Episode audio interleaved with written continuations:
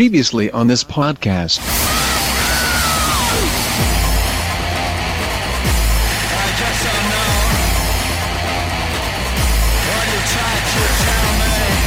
Audio Fidelity Records presents a new stereophonic sound spectacular.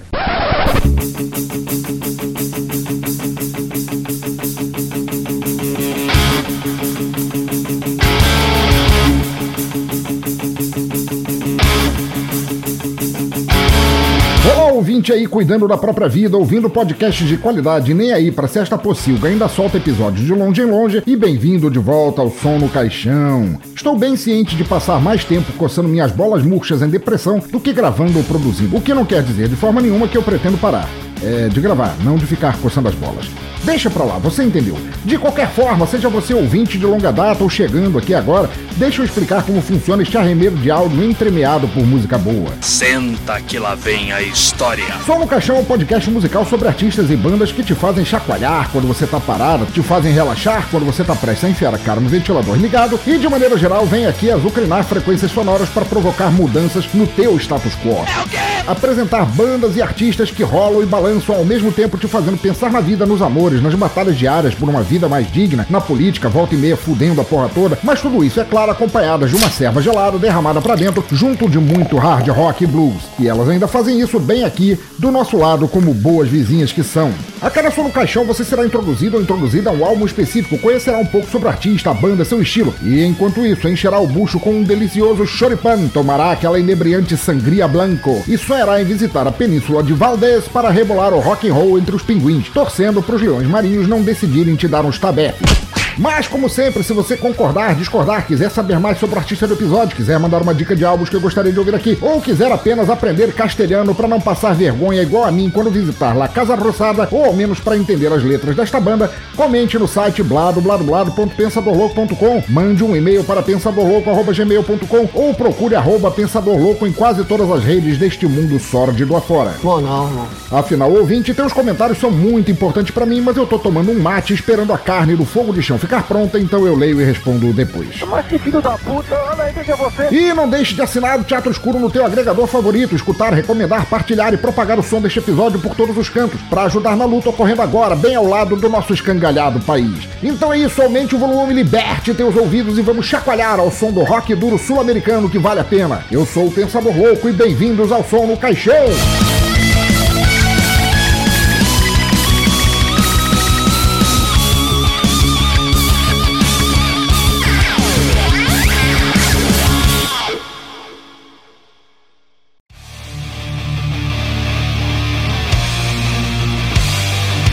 Ouvinte do cemitério, faz tempo demais desde o último episódio. O país continua voltando pouco a pouco da era trevosa dos últimos anos, a situação está estabilizando mais e mais, o que não significa que estejamos todos e todas agora bem, right já. Ou quaisquer outras desculpas esfarrapadas que eu possa usar para tentar sem sucesso lamentar minha falta de gravar episódios. Entretanto, caso você esteja afim de me perdoar pelos atrasos, só posso dizer por enquanto como estou feliz de conseguir escrever e gravar este, que é sobre uma banda pela qual me apaixonei desde a primeira vez que ouvi. Entenda assim, Todos os artistas sobre os quais eu gravo são muito especiais pra mim. E a função primordial do Som no Caixão é apresentar bandas e artistas fodas que talvez não tenham aqui no Brasil os devidos respeito e divulgação.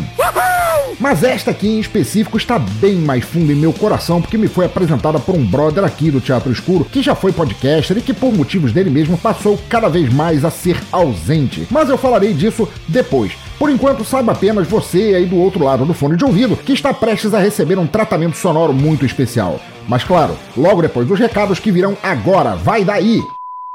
Que barulho horrível! Por acaso você é surdo, é?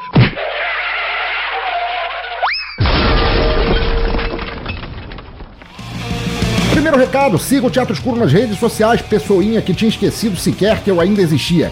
Creia, eu existo. Apenas mais velho, mais lerdo, mas ainda estou aqui. Eu não falo mais os links de nada porque está tudo no Linktree, tanto na postagem do site quanto no agregador que você escolher ou simplesmente escaneando o QR Code na capa do episódio. Você achará todos os lugares para me assinar, ouvir, espalhar, seguir e etc. Estou ainda no Twitter no Instagram por enquanto e cada vez mais desanimado com ambas, mas igualmente estou bem ativo no Mastodon e no Blue Sky, que eu espero me ajudem a desgarrar dessas redes descendo esgoto adentro. Então siga por lá também. E também estou no Podcast Addict, Castbox, Podchaser, Deezer, Amazon Music, Spotify Spotify também por enquanto, Google Podcast, Apple Podcasts, Orelo, onde quer que você procure para ouvir meu conteúdo. Ah, é claro, menos no YouTube, porque mesa cash eu me recuso. É, me siga e ouça por onde for melhor e ajude a espalhar a palavra. Segundo recado, não tenho mais qualquer sistema de apadrinhamento ou contribuição mensal ainda, porque os motivos de vida pobre não me permitem ter a mesma frequência de produção de antes, e eu acharia sacanagem ficar aí cobrando por mês pra gente que não recebe meu conteúdo com a mesma frequência que eu uma vez já tive, quando eu era jovem, quando eu tinha cabelo. Não, mentira. Muitas décadas antes de eu ser podcaster eu já não tinha cabelo. Voltando. Entretanto, só porque agora eu tenho tido o ritmo de produção de podcast de uma lesma manca, não significa que eu não precise de ajuda de quem quer que queira estender aquela moeda amiga. Então, se você quiser ser aquela pessoa legal pra caralhos e dropar um din-din no meu bolso quando estiver com vontade, pode fazer isso pela chave Pix pensadorlouco.gmail.com ou pelo PicPay arroba pensadorlouco que eu agradeço eternamente. Portanto, eu quero agradecer muito a Luciano Dias de Curitiba, Sérgio Cabral do blog Sexta-feira Clássica, Marcos Robles do podcast Esculhamados, que estará aqui neste episódio lá do meio pro fim, Julian Catino do podcast Por Outro Lado, Estela Pinheiro do Rio de Janeiro, Rômulo Mara de Cuiabá e Danilo de Almeida do podcast Já Ouviu esse disco, por serem os apoiadores mega foda deste mês até agora. Ai, que delícia!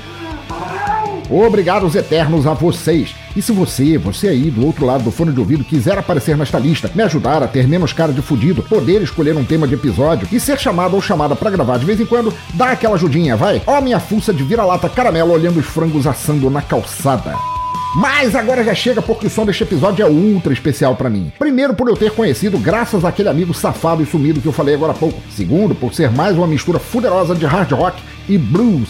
Terceiro, por ser uma banda vizinha a nós que há mais de 30 anos labuta com vontade e talento no proletariado do som porrada. Olha aqui, não fala assim comigo não, tá legal? Porque eu tenho meus direitos, eu sou uma trabalhadeira, tá? E quarto, porque o som é simplesmente bom, muito bueno pra carajos cabrón. Pois vindo de Buenos Aires veio ele, um quarteto de cabras cheio de atitude, pensamento, raiva, beleza musical e muito, muito rock and roll. É com extremo orgulho e carinho que eu trago ao Teatro Escuro a banda La Renga, seu terceiro álbum Desperatado por Mil Partes, nossa, meu castelhano é muito ruim, de 1996. E agora, para começar, partimos com a faixa de abertura Desnuro para Sempre e depois eu abro a bíblia de lutas e vitórias destes músicos boludos.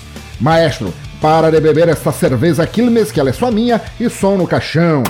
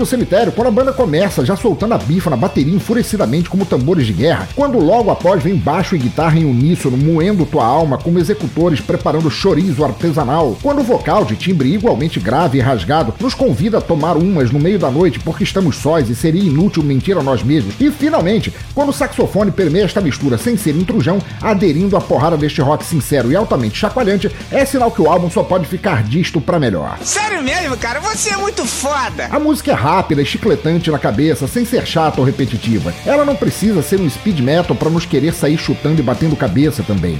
Ela sabe exatamente o que é e o que faz em seus 4 minutos e um pouquinho mais. Está ali para passar duas mensagens muito claras: de que este disco e banda não te deixaram quieto um minuto sequer e de que apenas acabamos de começar. Foi assim que me senti quando eu ouvi a primeira vez. Não foi a primeira vez que eu ouvi a Larenga, nem mesmo a primeira música deles. Mas conforme eu disse antes, eu falarei disso daqui a pouquinho. Naquela época, uns 5 anos atrás, eu era um imbecil completo quanto à música argentina. Conhecia Fito Paz e tinha sido por culpa dos Titãs, que me empurraram a conhecer seu perfeito álbum Circo Beat. Mas eu não tô aqui para falar dele, nem dos Titãs. Meus conhecimentos ampliaram devidamente ao conhecer Julian Catino, grande apoiador e amigo lá do podcast Por Outro Lado. É tão fofinho! Em seu próprio podcast, várias vezes ele fez episódios falando de musicistas de seu país, como o lisérgico Charlie Garcia, Paco Amoroso, Luca Podran, Patrício Reis, Sus Redonditos de Ricota e tantos outros. Nossa, minha pronúncia é muito ruim. Inferno. Me perdoem todos os argentinos. Ou todas as pessoas que falem castelhano. Voltando. E eu fui aqui e ali aprendendo, ficando um pouco menos burro com este fantástico podcast e seu conteúdo. Inclusive, em 2017, por indicação de Julian, gravei sobre a banda Crucius aqui no Som no Caixão e o episódio ficou fodão, vai lá e ouve. Inclusive, dois, aproveitando um caso de o sujo falando do mal lavado, tá meio que na hora de Julian largar mão de sua vida corporativa lusitana e voltar a gravar, certo? Recado dado. Vagabundo! Mas de qualquer maneira, o não menos argentino e amigaço Sebs, do não finado, mas em eterno hiato apenas um cast, participou de um episódio de escolhas musicais do Teatro Escuro e lascou o pedido da música Panic Show, e eu fui fisgado imediatamente. A música fantástica, o teor político dela, a voz forte e os instrumentos massacrantes me mandaram nunca mais parar de ouvir. E eu, a claro, obedeci e nunca mais parei. Larenga é um exército libertário de quatro homens não sós, e sim acompanhados de todos e todas dentro ou fora da Argentina, de gente que gosta de ouvir boa música, de guerreiros e guerreiras antifas sem a menor vergonha de pular, bater cabeça e rebolar em público ao som e ideias fodas que esta música promove. Mas para eu parar de falar um pouco, tomar o resto da cerveja que eu reapropriei do maestro e deixar você ouvir o som um pouco mais, ficamos agora com a segunda faixa, A La Carga Mi Rock and Roll, e depois falamos mais da história da banda.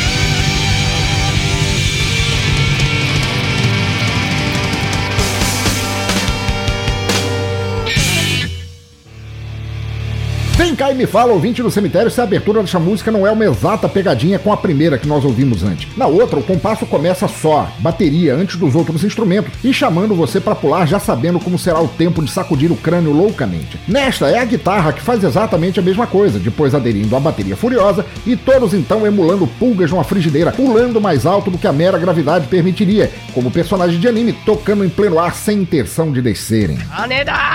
E os cabras fazem isso com excelência desde 1988, cararros. La Renga nasceu nesse ano no bairro Matadeiros, em Buenos Aires, e duvido que eles imaginassem na época serem apenas mais uma banda de rock entre tantas na América do Sul. Tinha coisa ali, uma chama, um valor, uma promessa de sucesso e eles sabiam. Formada por Gustavo Napoli na guitarra e voz, Gabriel Iglesias no baixo e seu irmão Jorge, também Iglesias, na bateria, eles até contam na biografia da banda como começaram sem grandes aspirações. As primeiras apresentações foram para amigos e família e começaram a levar-se a sério apenas quando perceberam, dias depois, como essa audiência ainda os considerava família e amigos. Se sou eu fazendo uma cagada dessas, eu vou tomar exposed como terrorista cultural, denunciado por ser clone de uma beba sem talento e duvido alguém no mundo ainda se dizer meu amigo. Mas eles não. No início, fazendo sua covers de bandas como Creedence, Vox Day e Manal, adotaram o nome La Renga, traduzido ao pé da letra como algo muito ruim, por considerarem que no país, toda vez que as coisas pareciam bem progredindo, alguma merda acontecia para barrar esta evolução. É. no Brasil também, irmãos. A nação está aterrorizada. Já outra tese diz que o baixista tinha um grande amigo com um centímetro e meio a menos numa perna, o que o fazia mancar, também conhecido como uma renga, uma, um andar descompassado. Qualquer que seja, se é que existe uma versão oficial para o nome da banda, nada mais é que uma brincadeira com o quão talentosos eles são. E todos vinham afinal de bandas pregressas. Gustavo, recém-saído do serviço militar e tendo abandonado a banda Cólera, é não confundir com a nossa Cólera Nacional, grande suprema maravilhosa do punk. Gabriel e Jorge saíram de uma banda de metal por não conseguirem conciliar horário de shows e ensaios com o trabalho do dia a dia. Você sabe como é o ouvinte do cemitério. Gente fodida, como eu, você e todos que ouvem o Teatro Escuro. Duvido que alguém rico escute o Teatro Escuro. É, mas se escutar, lembra o Pix lá atrás, tá?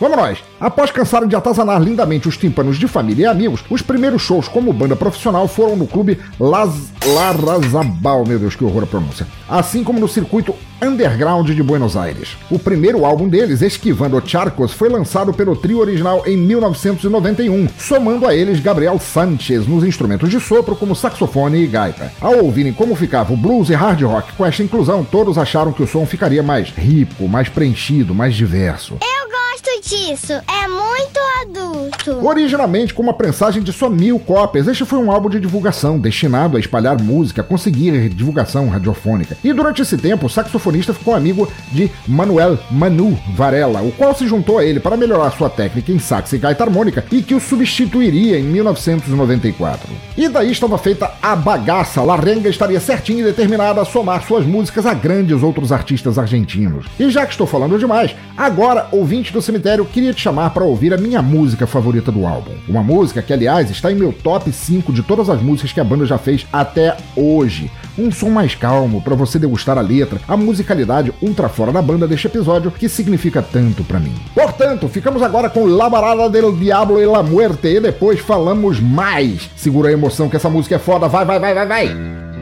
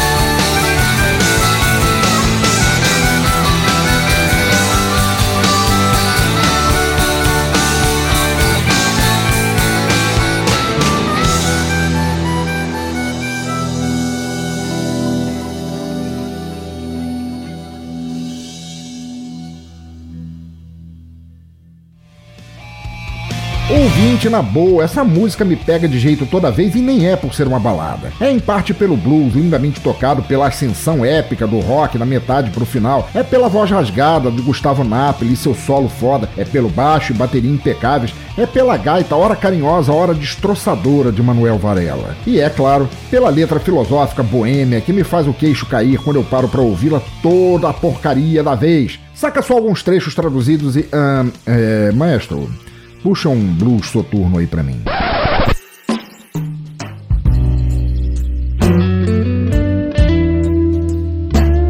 Estava o diabo ali parado, em pé, numa esquina do meu bairro, onde os ventos se curvam e se cruzam os atalhos. Ao lado dele estava a morte, com uma garrafa na mão. Me olhavam de lado e riam entre cochichos. Tremendo como uma folha, fui lá para encará-los e disse: Acho que dessa vez vocês me pegaram de jeito. Pedi fogo a eles, tirei uma erva do bolso para convidá-los, e embaixo de uma árvore nós ficamos fumando. Me contaram de suas vidas, seus fracassos e sucessos, falaram como o mundo estava louco e que até mesmo o céu havia sido comprado. E eu disse que mais medo que eles dois me dava o próprio ser humano. Não esperava nada nem ninguém, além daquelas risadas do sábado. Mas o diabo e a morte foram ficando meus amigos. Ali, onde os ventos se curvam e se cruzam os atalhos. Ali, onde se brinda a vida na esquina do meu bairro.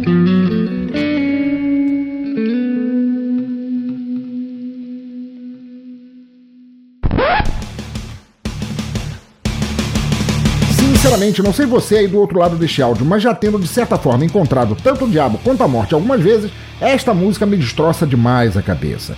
Não desejo nem espero que aconteça o mesmo com você, mas adoraria saber o que você achou dela também. Comenta aí se você também curtiu e se apaixonou por ela como eu. Ai, eu acho ele tão fofo. Aliás, se procurar nos links do episódio, você encontrará um vídeo dela ao vivo, deles tocando ela ao vivo no estúdio, que é foda além do possível.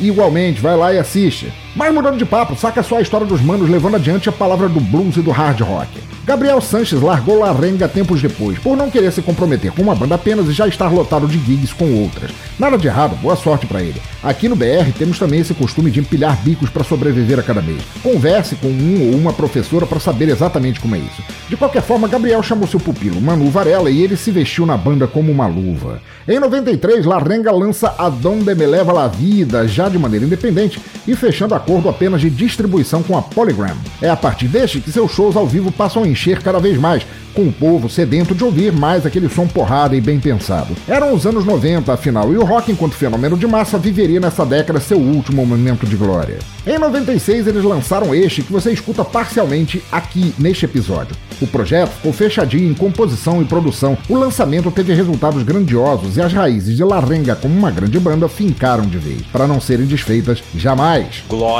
a Deus! Em 97, durante o evento de 20 anos de Mães da Praça de Maio, a banda tocou para 25 mil balançadores de esqueleto no estádio de Ferrocil Oeste, junto de outras bandas como Las Pelotas, Caballeros de la Quema e Rata Blanca. E em 98, em protesto por mudanças na educação, tocaram no palco da dignidade dos professores.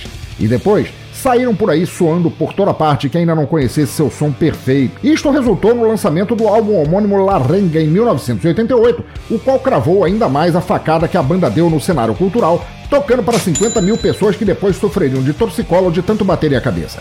A este seguiu La Esquina del Infinito em 2000, Insuportavelmente Vivo, que é, adivinhe, um álbum ao vivo em 2001, e gravado no estado do River Plate para mais gente tomando mate lisérgico do que se poderia dar conta. E em 2003 dispararam o igualmente perfeito Detonador de Sonhos, considerado por muitos o melhor álbum da banda, também independente, porque daí eles já tinham mandado selos e gravadores ao carajo del culito, e puta merda, acho que você sabe como meu castelhano é uma É verdade. Mas deixa pra lá. Os shows subsequentes foram um sucesso absoluto, e entre estes shows eles homenagearam Norberto Papo Napolitano, grande artista do rock nacional argentino e que havia falecido recentemente, inclusive lançando depois o single Viva Papo, uma eulogia a ele que ficou maravilhosa. Mas agora aguenta que este bloco já está gigante e eu quero mais é som. Espero que você também queira. Ficamos agora então com El Finales de Onde Parti e depois mais informações sobre este grupo poderoso. Vai!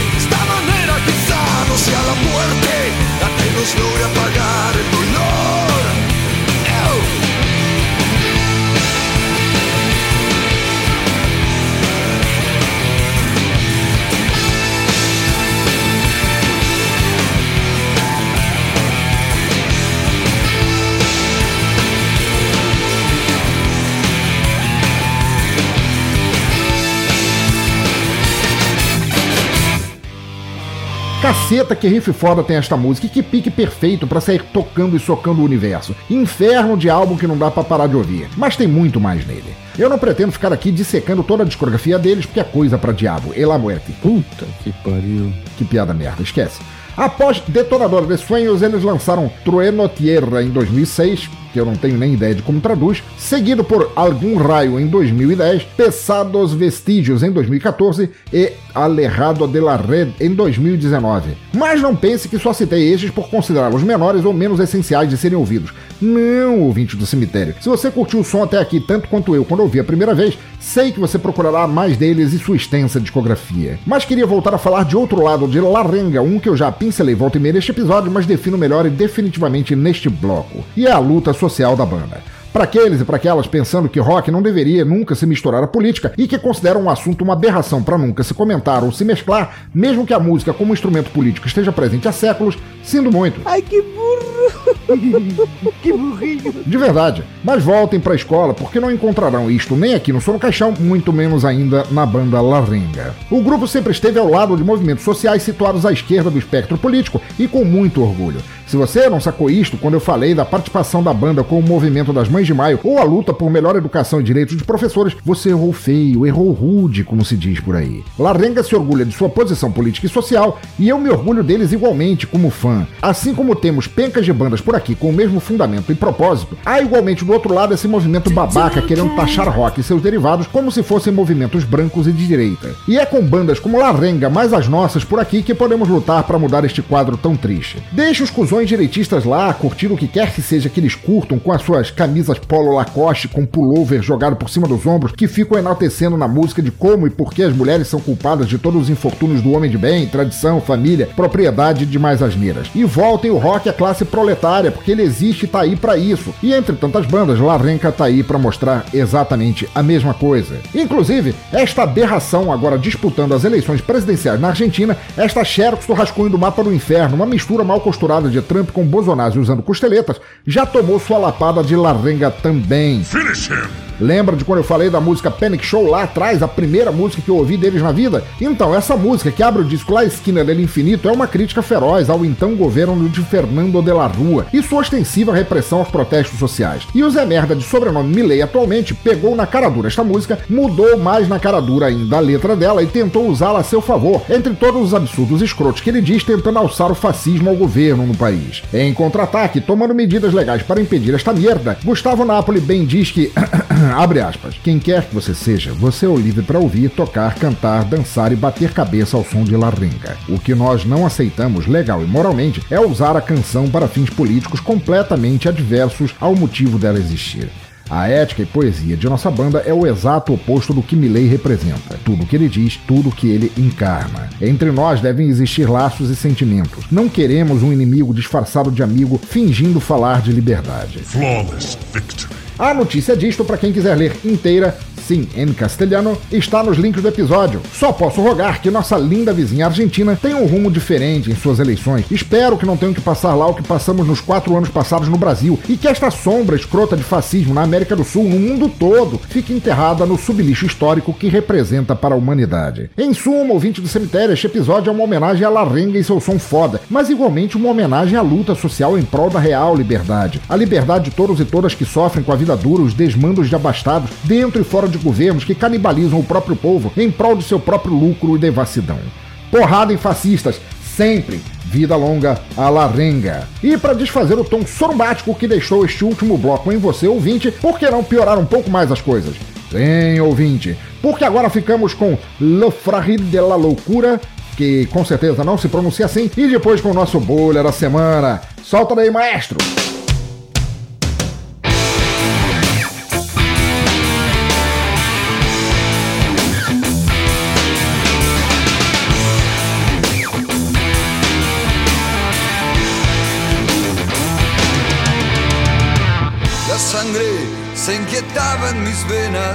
Y aquel verano al norte partí para olvidarme de mi rutina y sentirme liberado al fin.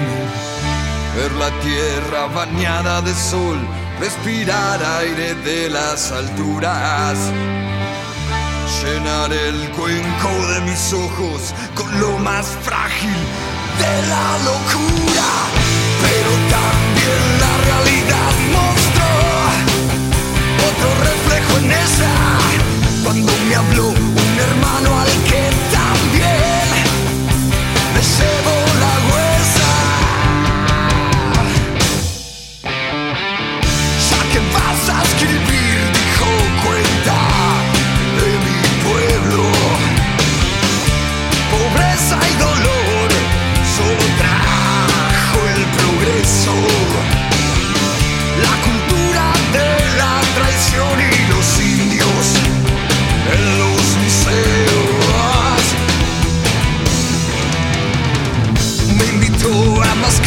hierba y a morder de la pura verdad.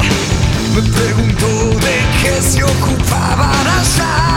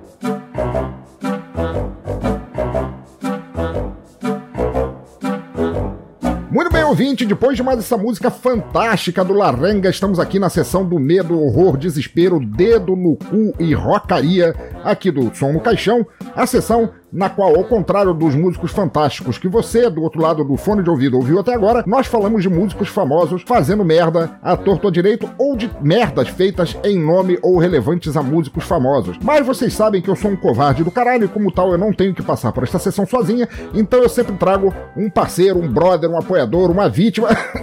Desculpa, uma brava pessoa para me ajudar aqui na sessão. E desta vez não é ninguém mais, ninguém menos do que o grande Marcos Robles, grande apoiador e grande amigo aqui da casa, que está aqui para sofrer essa sessão junto comigo. Se apresente aí, meu velho. Olá, ouvinte aí do, do Teatro Escuro, do Som do Caixão. É uma honra estar aqui, né, contra, contra a vontade de... Na verdade, é contra a vontade de, de ninguém, porque ninguém me conhece muito bem.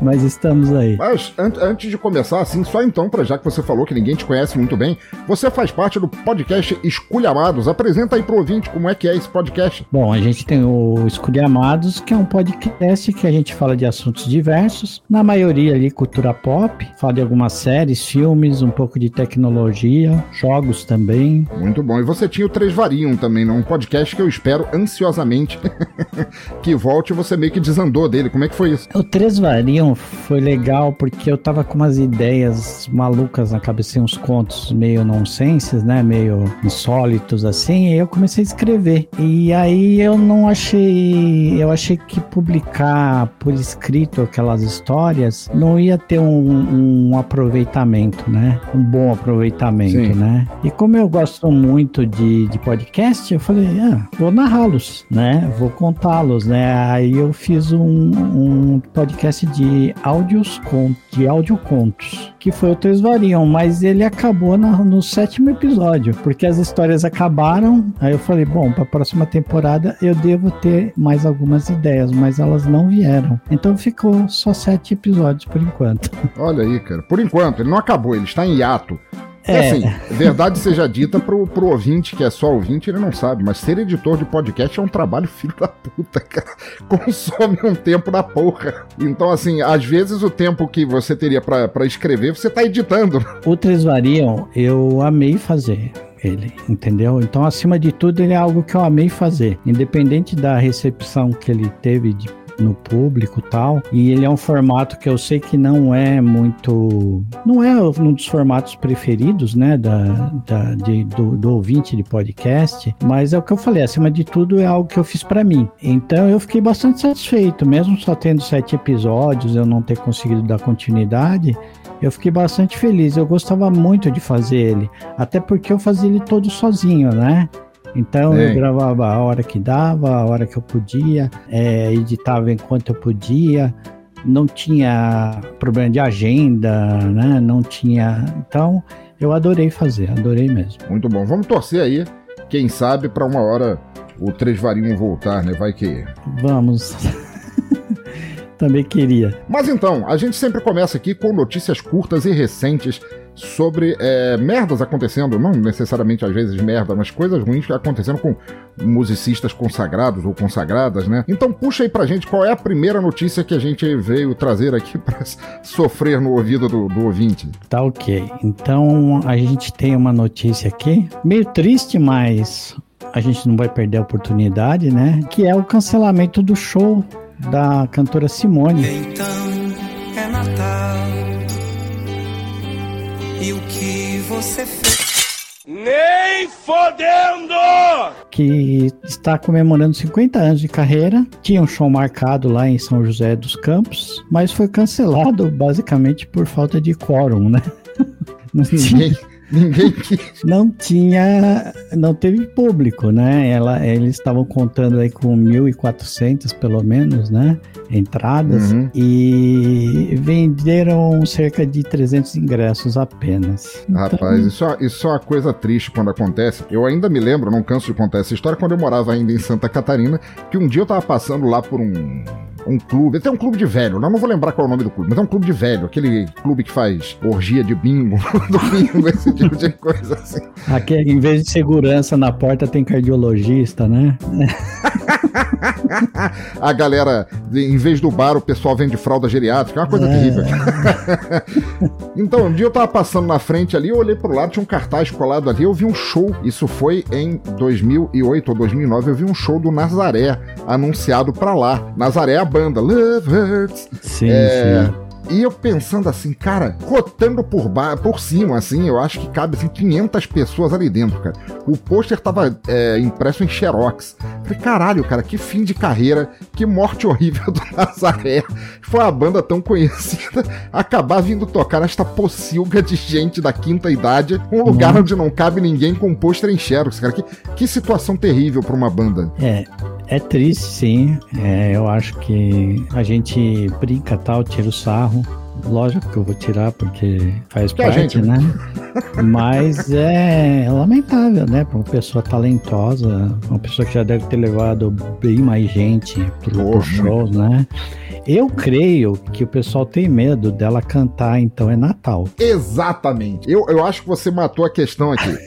Simone tava lá, quietinha lá, tomando sua maracujina, tranquilaça ali, coçando entre o dedo dos pés para não dar frieira e tal. Aí uma hora pensou assim: pô, tô entediada, vou voltar. Vou fazer um show, uma turnê de retorno chamada Tô Voltando. Só, que, que, o pessoal, há, há tanto tempo que ela não toca ou não produz nada novo, o pessoal não lembra que as músicas que ela fazia, a única coisa que enche o saco de geral é então é Natal. No Natal. Então o pessoal pensa: meu Deus, anteciparam o Natal, fudeu, tô fugindo daqui.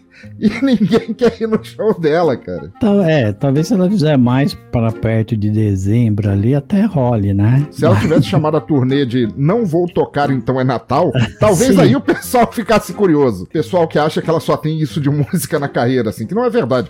Simone teve é, uma carreira muito grande e foi uma. Um, ela é uma, uma, pessoa talentosa e conceituada, ela apenas é, ficou um tempo aí no, no oblívio. ficou é. no limbo da música e tá tentando voltar, cara. Bom, boa sorte para ela, né? É, inclusive esse já é o segundo show dela que foi cancelado pelo mesmo motivo, né? Ela teve um Campos de Jordão que já havia sido cancelado também. Ah, e aí é um prejuízo e tanto, né? Estimando aí de um prejuízo de 100 mil, né? É, talvez, assim, eu, eu não, não sendo do, do ramo musical, não sendo produtor, nem divulgador, nem promotor musical, ela de, devesse tentar lançar alguma coisa nova, ver se pegava, não tem rádio, ver se pegava no Spotify para o pessoal conhecer essa senhorinha cantando. Quem é ela? De onde ela veio? O que ela come? Como se reproduz? Voz linda. Pra depois ela fazer. É, voz linda, pô. Simone. Simone também, eu lembro que ela fez uma versão de Cerado, Legião, assim, que tinha ficado muito legal, muito famosa na época também. Isso foi Sim. no início dos anos 90, se eu não me engano. Isso foi 30 anos atrás! então, assim, um plano de marketing melhor aí pra, pra Simone voltar. Seu bom, olha, olha, olha. Mas vamos lá, é minha vez agora. Minha vez agora. E o que eu trouxe para vocês aqui é uma notícia sobre um cara que eu admiro bastante, que é o Dee Snyder. Dee Snyder, que será sempre conhecido como o vocalista do é, Twisted Sister, também conhecido como a foto que as pessoas colocam na porta de casa para espantar testemunho de Jeová, de feio que o homem é. E ele, infelizmente, caiu aí na, na, no mesmo papinho que o Metallica fazia dos anos 90 de dizer que o rock morreu porque as pessoas. É, a internet estragou o rock, a, o compartilhamento da música, o Spotify escolhe, é, acabou com o rock. O que, é que você pensa disso, Robert? Falar que a pirataria tá acabando, né? O serviço de streaming streaming é uma coisa, pirataria é outra, né? Exato. Ele colocou tudo no mesmo pacote ali. Aí ele vem. Tá, antigamente, quando a gente era jovem, há pouco tempo atrás, a gente. Muito pouco tempo atrás. Ontem, semana é, passada. É, é, a gente tinha dificuldade, né, para consumir música, porque o, o disco, um LP ali, não era uma coisa baratinha mesmo. A gente tinha que trabalhar o mês inteiro ali. Eu comprava em média dois discos por mês quando comprava. Quando dava, exato. É, porque pesava no nosso orçamento, né?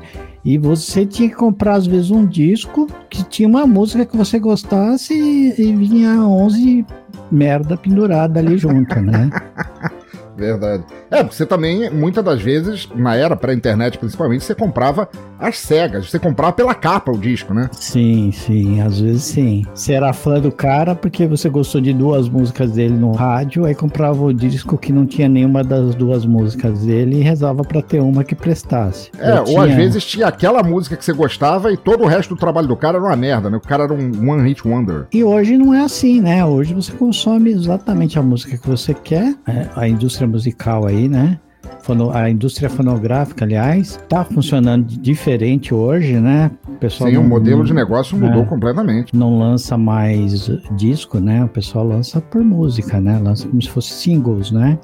É, gente na verdade, é- é, cada disco agora é uma compilação de singles e olha lá, é, é isso. Exato. E então, quer dizer, democratizou. As gravadoras sempre foram bastante é, severas, né? Com o artista, né? Severas, você quer dizer É, arrombadas. trapaceiras, né? É. Arrombadas.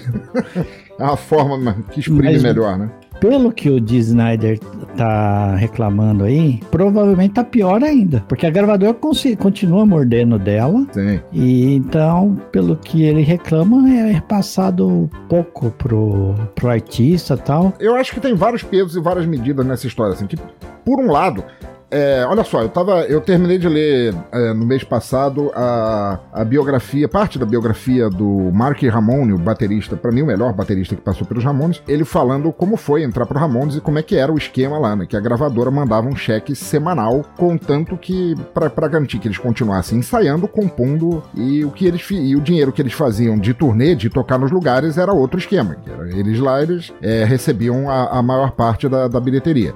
Mas assim, independente do que aconteça, do que acontecesse, a gravadora era dona dos masters que eles faziam, né? Aquelas músicas eles faziam, elas não eram mais deles. Elas ficavam na gravadora e eles ganhavam uma percentagem dos discos. Mas era outro tempo, vendia-se disco pra caralho, Ramones, inclusive, vendia disco feito um filho da puta. As bandas viviam disso, mas como a gente mesmo falou, o esquema mudou vertiginosamente. E isso, daí de você dizer, ah, não, é pirataria, porque todo mundo fica compartilhando MP3 e tal. Hoje em dia nem tem mais Napster, casar, essas merdas assim, mas nem isso é, realmente afetou muito. A, a forma de se ouvir música afetou, porque nos anos 70, 80, a galera fudida, tipo eu, é, não tinha dinheiro pra comprar disco, a gente se valia de fita cassete um amigo com dinheiro que tinha o disco que a gente queria gravar, né? A gente vivia disso. E isso não só não era proibido, como era incentivado. Como é que você compartilhar um MP3 é, é uma coisa tão pecaminosa e você compartilhar gravando uma fita cassete e saindo na rua com um boombox no, no ombro, escutando a música berrando apenas a plenos pulmões não é a mesma coisa. Que é a mesma coisa. Na internet só faz isso de forma mais massiva. Agora, tudo bem. O Spotify, eu, eu não considero o Spotify uma coisa legal, porque eles realmente pagam uma miséria para os músicos. É, o músico parece que tem, tem que ter.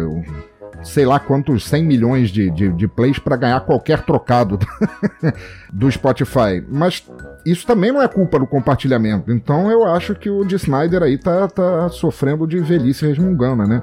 Ele É. só meio que se perdeu E- no e- tempo aí. E, e cá pra nós, beleza, você pode ir lá na internet chorar, espernear tal. Cara, mas é isso, o mundo é isso, tá virando isso agora e sinto muito, suas reclamações não serão ouvidas. É uma tendência, Sim, se sim. não acharem um outro modelo de negócio que seja mais rentoso, é, voltar como tava, não volta.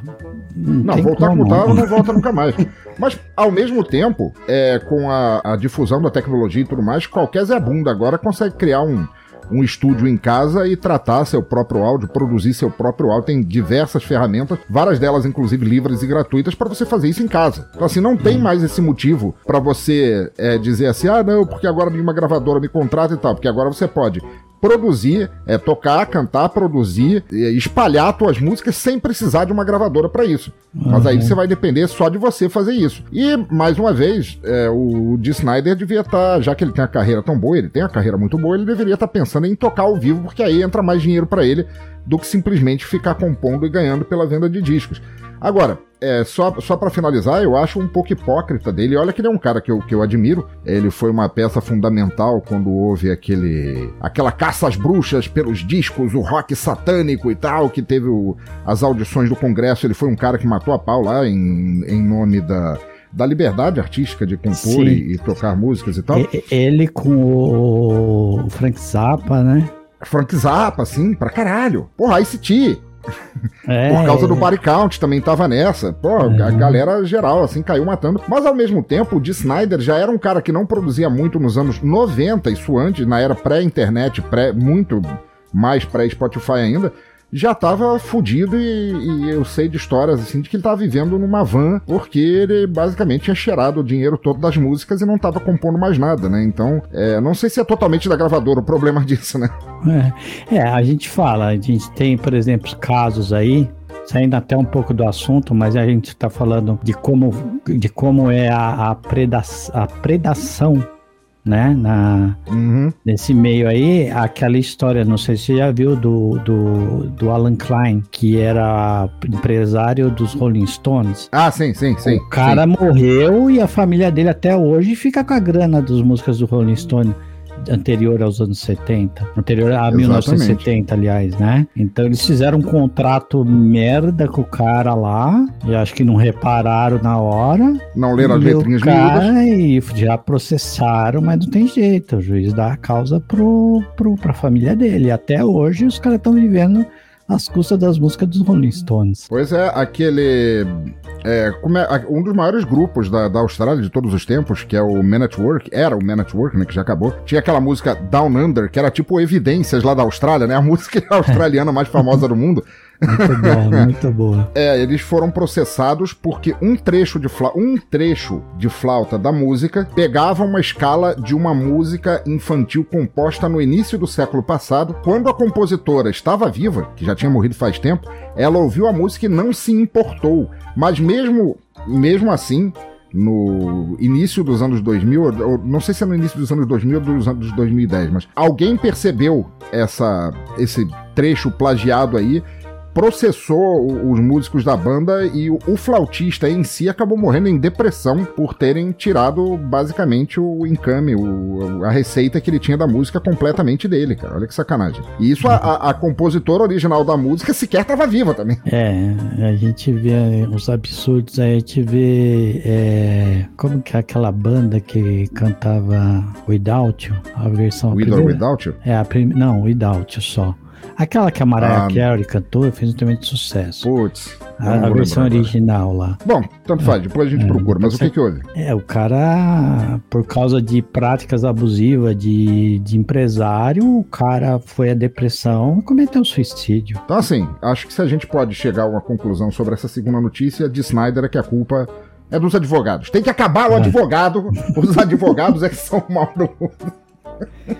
É, Snyder, eu, eu, eu- tecnologia tá aí, passando rodo em meio mundo de artista de um jeito ou de outro, né? É Com verdade. sorte, da- no futuro nós teremos músicos, pessoas fazendo música, né? Daqui a seis meses vai ser só IA fazendo música. É.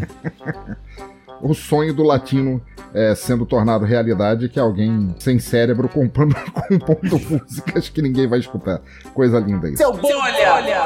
Mas vai lá, Robles, puxa agora qual é a próxima notícia que a gente, que a gente tem aqui. Por falar em velho reclamão, cara, por isso que a gente morre, né, velho? Porque você vai ficando velho, sabe? Você começa a atrasar o mundo, sabe? A gente morre pro mundo poder evoluir, acho, né? Exatamente. Aí a gente tem o Alice Cooper, né? Reclamando, fazendo comentários, né? Transfóbico. Apesar dele ter sido bem discreto até um, até um certo ponto, não deixa de ser Sim. uma transfobia, né? sim, sim. E ele reclamando que é uma modinha, que esse papo todo, esse hype em cima do transgênero, né? Que tá virando uma modinha que pode estar influenciando as pessoas por ser um assunto hypado, né? Eu acho que foda-se. Porque continua sendo. Se você tá achando que as pessoas estão se dizendo que não se identificam com o sexo dela por modinha, whatever. Pode ser, poderia ser. Não tô dizendo que é, mas poderia ser. Poderia. E qual o problema disso? Mesmo que for é problema delas, não é problema da Se você tá se incomodando, como diria o meu caro Rony Von, significa, né? Então, é sinal que você é preconceituoso sim. Porque eu posso até achar que uma pessoa tá é, indo num hype, tá numa modinha, mas eu não vou me incomodar porque eu não tenho bronca nenhuma, não tenho problema nenhum com pessoas que é, é, assumem outro gênero, ou sei lá, eu sei que tem um espectro. Exatamente. Que eu nem conheço direito, mas eu não preciso conhecer para respeitá-las. É, assim, no caso, no caso do Alice Cooper, e eu acho que você começou a, a, falar muito bem quando você disse que falou dos velhos, assim, que a gente morre pro mundo continuar assim, então, basicamente, tal como os advogados que eu falei, o velho também tem que acabar também. e eu tenho 53, hein? É, exato, e eu 51. Então, é, eu acredito que no, no, caso do Alice Cooper, é, foi má informação. Eu acho que ele foi de Silvio Santos. Alice Cooper tá velho pra caralho, cara, um puta pra dinossauro do rock. O cara tava lá desde o início. Influenciou coisa pra caralho. E várias músicas dele, no passado, inclusive, eram politizadas, lutavam pró liberdade de escolha, liberdade, pelo menos naquela Sim. época, é, não tinha esse tipo de, de, de, discussão a esse nível que existe hoje em dia, mas pela liberdade de, de escolha, liberdade sexual, liberdade de é, para os homossexuais e tal. Mas assim, eu, o, o, que eu acredito é que caiu no, no, E eu até andei lendo umas coisas sobre isso. Caiu na mão do, do Alice Cooper alguma fake news daquela, tipo a da mamadeira de piroca, sabe? Porque ele fala uma coisa assim de que pais estariam colocando crianças já para serem transgênero desde de cedo e tal, e que as é. crianças não teriam capacidade de, é, de saber em tal idade. Mas eu acho que isso, na verdade, é, bateu na, na, tipo uma fake news na cara dele, que isso teria sendo como se fosse uma lei, que agora é obrigado o pai fazer isso. E ele te, teve um pequeno problema cognitivo quanto a isso. Porque é. assim, a carreira dele em várias partes destoa do que ele tá falando agora. Então a gente pode estar tá olhando até para um caso de demência precoce. Ele tá simplesmente muito velho também. É, você tá dizendo que o Cooper é o tiozão do Zap. A tia Zona, a titia Alice. é, mas assim, concordo, tá? Tudo bem.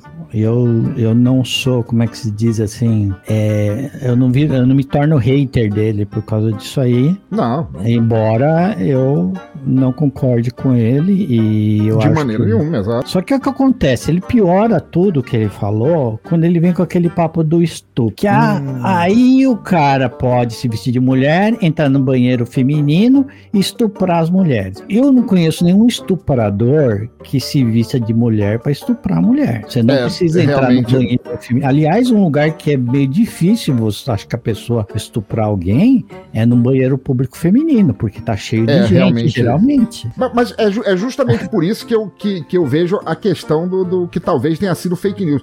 Porque esse argumento dele é tão estúpido. É ruim demais, velho. Pô, o cara é, é. Você falou, ele é um ícone da transgressão da era dele. Sim. Cara, ele tem um nome de mulher. É, é, esse nome não é dele, né? Ele, ele adotou o nome da banda antiga dele, né? Não, foi assim. Ele é, diz a lenda que ele foi numa médium, cartomante, alguma coisa, e que uhum. tinha falado a ele que na encarnação passada ele era uma uma mulher chamada Alice Cooper. Então ele botou ah, o nome da banda como Alice Cooper. Ah. E quando a banda começou a, a, querer disputar com ele a liderança da banda, ele foi e registrou o nome da eh, registrou o nome dele como o nome da banda para ele poder ter os direitos sobre aquilo e dizer sou eu que mando nessa merda. E ele te ganhou, né? E ele ganhou. Registrou o nome e ganhou. Então assim, eu gosto muito dele, assim, eu, ele representa grandes mudanças aí, né? Tem um trabalho que eu gosto bastante. Eu não sou fã de carteirinha dele, não, mas ele tem uma, uma discografia aí que tem bastante coisa que eu gosto, né? Sim, pra caralho. Gosto, ele tem umas coisas mais farofa ali no final dos anos 80, que eu até gosto também, né? Só que foi mal, isso aí que ele falou, pegou mal, ficou chato, entendeu? Eu fiquei triste, fiquei chateado com ele, mas é o que você falou, velho tem que Imagina, acabar. Imagina, velho tem que acabar, cara. Tem que acabar. Aliás, vou me jogar da janela assim que, esta gravação acabar. Infelizmente, eu moro em casa e no máximo vou ralar o joelho, mas prometo que eu vou me jogar da janela. mas assim, pô, o cara nasceu em 48, tá com 70 e caralhada de anos, ele não tem mais é. cérebro ligado o tempo inteiro. É Às vezes ele liga o rádio, tem uma, tem uma Damares Alves falando lá, na ilha de Marajó, eles têm homens vestidos de mulheres estuprando, hum. estuprando mulheres em banheiro público. O cara começa a achar que, que aquilo é verdade, né? Porra, que nem o, o, o, Eric Clapton, que, que amigos dele também falaram que, que ele caiu no, no papo trampista lá de que a, a, a Covid não existia e tal, e depois ficou reclamando. Pô, depois que eu comecei a negar esse negócio de vacina, Covid e tal, meus amigos não me ligam, ninguém me chama para fazer show mais. Por que será? Nem eu. Eu tenho um livro dele aqui que eu tentei vender. Eu, eu acho que eu tava pedindo 12 reais um livro. Enorme um livro ilustrado, coisa linda. Não consegui vender, cara. Ninguém quer.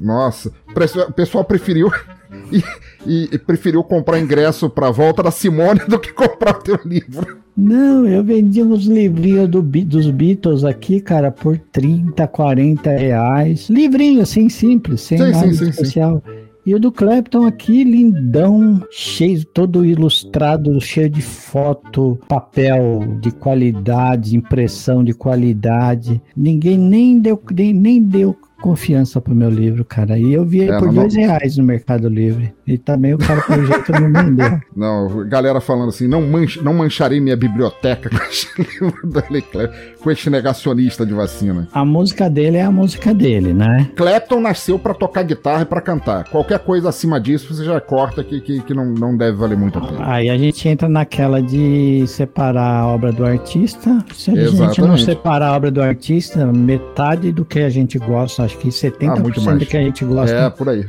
vai pro ralo, infelizmente. É o que eu costumo, eu costumo falar, assim, se você olhar de perto teus ídolos, você tá na merda. É. Todo mundo fala Raul Seixas, visionário, não sei o quê. Raul Seixas era um cara extremamente misógino e homofóbico, assim, extremamente homofóbico. Tem entrevista dele falando isso. Se você olhar pro o Led Zeppelin, cara, a maior banda do mundo, fora a quantidade de plágio que eles fizeram, é, durante uma suruba lá, eles enfiaram um filhote de tubarão na, na, na vagina de uma grupo, cara. Porra, vai pro inferno. Oh, oh. É, David Bowie teve uma fase teve uma fase curta, fascista, da qual ele se arrepende muito e culpou as drogas por isso, sim. nos anos 70. Sim, sim. É. Foi até essa história aí eu, eu lembro. E é um cara que eu gosto. É que eu, eu não sou. Eu não sou muito fã da pessoa, assim, sabe? Eu acabo. Eu admiro o, o artista, mas a pessoa, ainda bem que eu não tenho esse apego, entendeu? Então eu não, sim, eu não, sim, sim. Eu não me decepciono muito, né? É, não, é tipo, é como eu costumo falar, assim, eu, eu eu nunca me apaixonei por atrizes, mas já me apaixonei por vários personagens que elas interpretam. É, você não vai, se você não vê, eu não tenho um autógrafo de ninguém. Não, também não.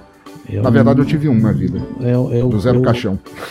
Eu, eu, eu tenho foto do lado do Jeff Beck, mas eu não Porra, aí é foda. de Jeff Beck, entendeu? Aí, aí você bateu o pau na mesa, cara. Aí, é, aí eu estou me sentindo diminuído aqui.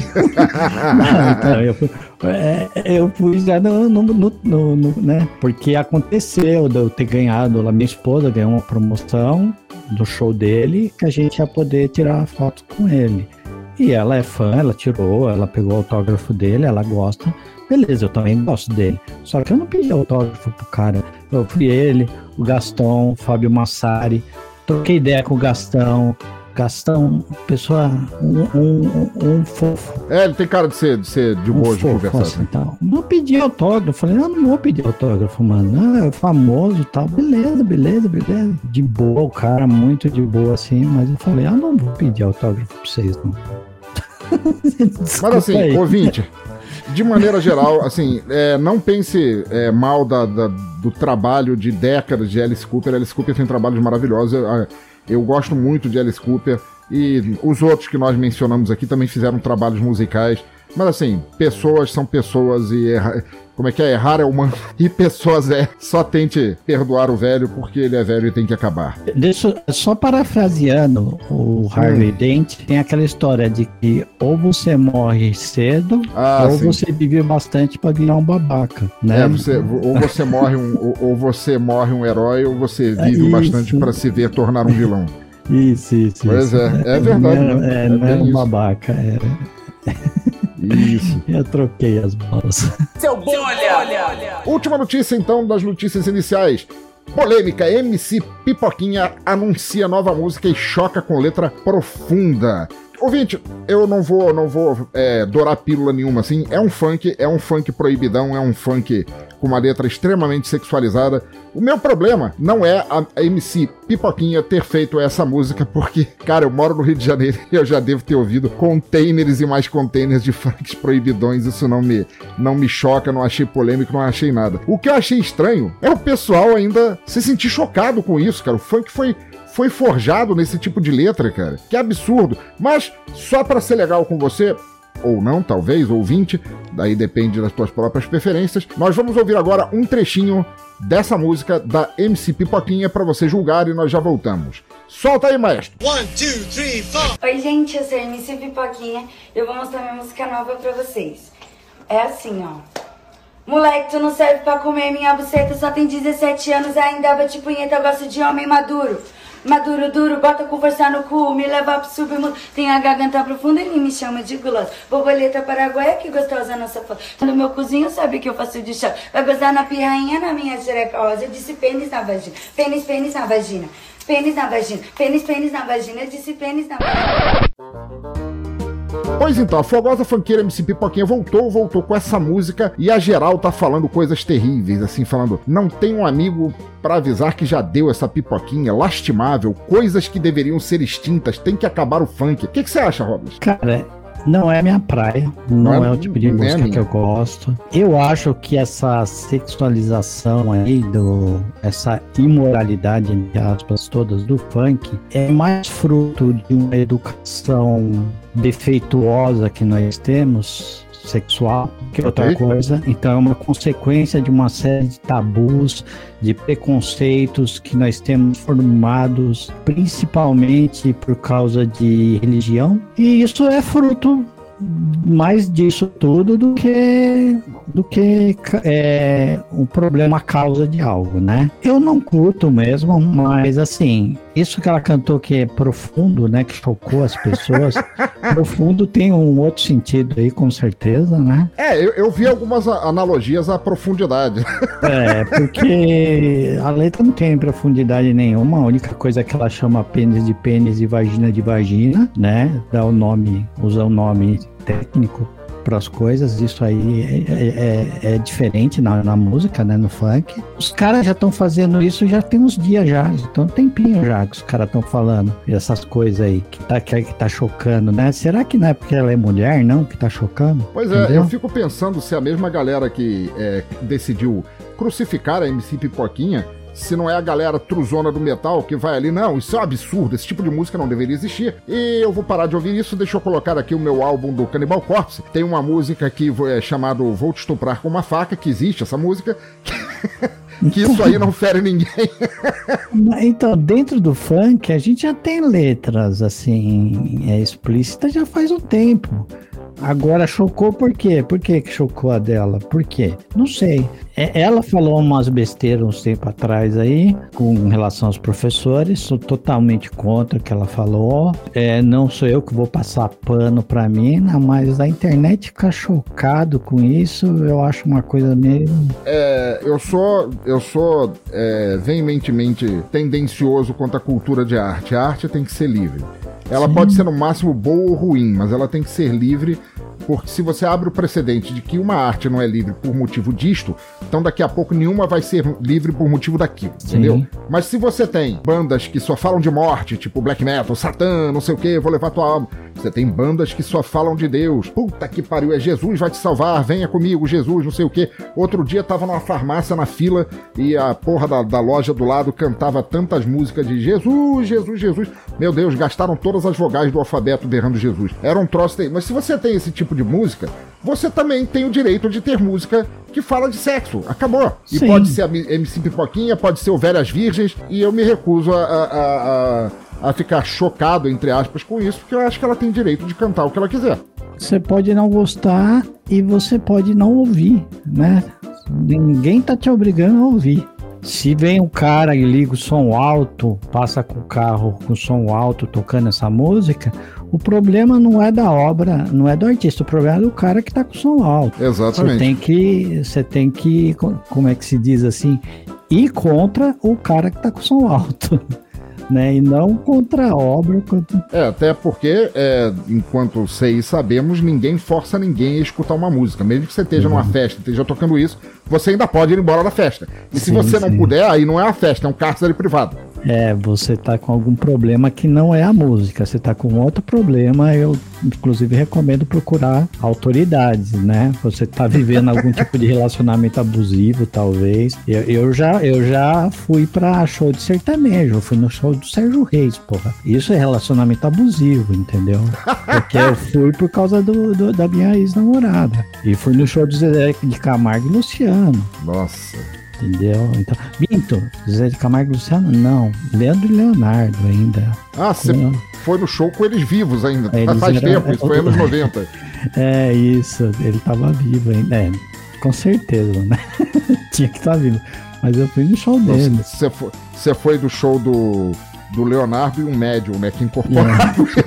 É. Eu nem sei, eu nunca sei quem é o Leandro e quem é o Leonardo, né? Eu acho que o, o, o Leandro é o que morreu e o Leonardo é o que sou. Ah, tanto faz. Isso, é. Eu sei que eu fui no show dele lá. Seu bom, olha, olha, olha. Mas então, Estamos agora na parte do. No, estamos agora na, na antessala do ápice do mal aqui no Bolha da Semana. E nós temos aqui uma capa a ser resenhada pela gente. Normalmente, se você é a primeira vez que escuta aqui o Bolha da Semana ouvinte, um amigo, um ouvinte, alguma pessoa que, que gosta daqui, é, resolve nos torturar mandando uma capa de álbum horrorosa pra gente é, resenhar, pra gente explicá-la para vocês e o que é que faz dela ser tão ruim. E quem fez isso agora foi o grande amigo e podcaster, editor de podcast também, Thiago Correia, lá do Pistolando Podcast, que mandou a capa para nós. E ouvinte, você sabe, aí nos links, tanto no post do site quanto no agregador no alcance do teu dedão, tem um JPG desta capa para você clicar e olhar para ela enquanto ouve a gente narrando este horror gráfico. Mas de qualquer forma, Thiago Correia mandou pra gente a capa de um álbum chamado Iron Curtain, Cortina de Ferro. Agora, é, é Robles, por favor, não, não me odeie, mas explica essa capa pro, pro ouvinte aí, por favor. Primeiro deixa eu dar uma tietada no Thiago Correia, que é um querido. Grande Thiago. Eu ouço Pistolando, ele, a Letícia, gosto bastante, tá? Maravilhosos. Dito isso, vamos falar da capa. Eu acho que essa banda é da Espanha, né? Acho que sim. E... Só, só, pra, só um instantinho, é, você falou que o Thiago Correia é um querido, vamos só refrasear, ele era um querido, até mandar essa capa pra cá. É, Agora eu não tenho mais tanta certeza. Já, já foi mais querido, viu, Thiago?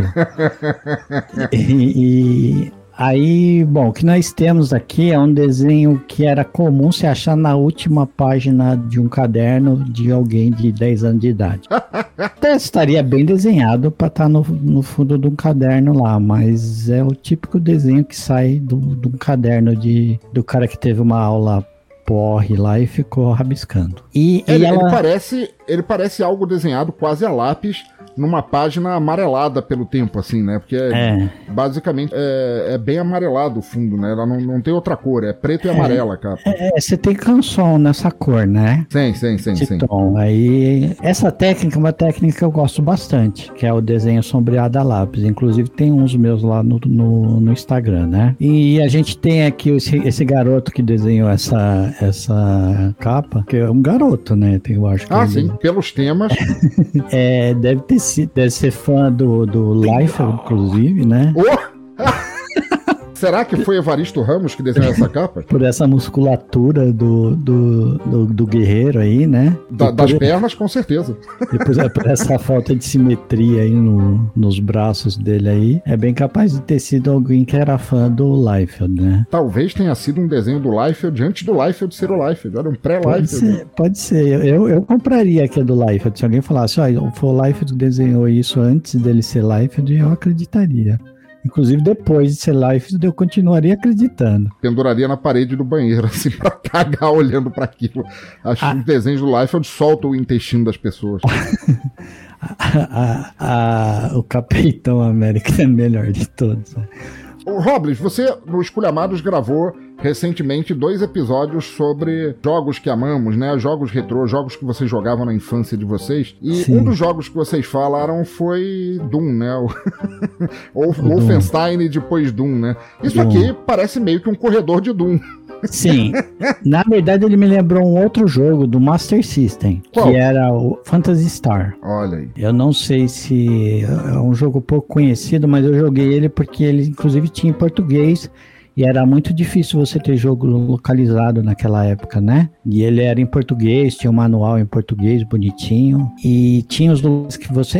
Ele era um, um RPG estilo Final Fantasy, sei lá, é, Chrono Trigger, acho. Sim aquela mesma pegada ali. Breath of Fire, aqueles todos Isso, ali. Isso. É. é, primeira coisa que a gente vê olhando pra capa, assim, é o nome da banda escrita numa fonte criada pela pessoa, que, cheia de pontas para cima e para baixo. Tem um monte de correntes penduradas, uma cruz invertida e uma caveira. Note bem, ouvinte, apesar dessa ser uma capa com um tema medieval ou de um mundo de fantasia, a caveira em cima do logo, ela tá usando um capacete alemão da Segunda Guerra Mundial, que já não Sim. faz muito sentido. Sim. E aí a gente se pergunta se é fã ou hater, inclusive. pois é. Porque tá numa caveira, né? Mas ele adora a caveira, então pode ser fã. Pode ser fã, é verdade. É, Nós temos, assim, várias correntes penduradas na, nas paredes, um esqueleto pendurado é, pelos braços, a jaula com um esqueleto, uma pessoa que morreu e esqueletou-se ali dentro, botando o braço para fora e a gravidade não fez o favor de fazer aquele braço descer nem depois de morto, o braço continua esticado para fora. E no centro nós temos um guerreiro, né? Muito estranho, o guerreiro do Rob Liefeld. Como é. é que esse guerreiro tá vestido, Robas? Explica pro ouvinte aí. Tá com um capacete pontudo assim, meio ponta de, de bala, assim, ponta de. Um elmo, né? E o elmo Sim. tem quatro chifres, dois para cima e dois para baixo, assim, apontando meio para para boca. Tem uma cruz que lembra aí a cruz do, do, dos Templários invertida. Invertida, exatamente. Invertida, né? Depois ele tá com um coletezinho de Parece couro. Parece um colete de couro cheio de, de, de, de né? rebite, né? né? Cheio de rebite de metal. E aí a ombreira esquerda dele tem umas pontas assim saindo. Uns spikes assim saindo. É. Ele tá com uma cruz no pescoço, né? Não é a cruz de Caravaca aquilo ali? É, parece que é, que tem duas duas, duas sequências de. Né? Duas... É. Pois é, por que, que ele tá usando a cruz invertida no capacete e uma cruz cristã no pescoço, cara? O que, que isso quer dizer? Estou confuso. O menino que desenha isso não sabia o que ele tava fazendo. Né? ele tava. Ele tava se divertindo com, com as coisas que ele vê por aí, né? Aí ele tem uma, uma manga meio escamosa, cheia de ponta. É, e... parece uma cota de malha, talvez. É... Um braço de cota de malha, de alguma forma, né? Mas não é Isso. cota de malha, é... parecem escamas mesmo. E ele tá segurando um instrumento de BDSM. Aquele chicote de três pontas bonito. Um chicotinho de três pontas. Ele tá usando uma tanguinha do Conan, que essa galera do, do thrash metal, do heavy metal, adora aquela tanguinha do Conan, né, cara? Adora uma, uma cueca de texugo, né? A cueca furry. É.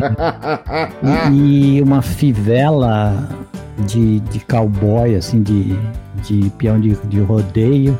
Só que tem tipo um demônio na fivela. É, não, é, se você notar bem, isso aí é o, aquele símbolo Snaggletooth, que é aquele símbolo do Motorhead. Que, ele, que isso aí ele copiou na cara dura. Verdade, cara. É o logo, é, é a mascote do, do, do, Motorhead ali na cara dura. É uma homenagem aí. É uma, é uma homenagem, homenagem isso é, é exato. Vamos, vamos passar um pano aí. E ele tem as pernas assim, que parece que não tem pele, porque você só vê os músculos, né? É, Sabe aqueles desenhos que... de, de anatomia?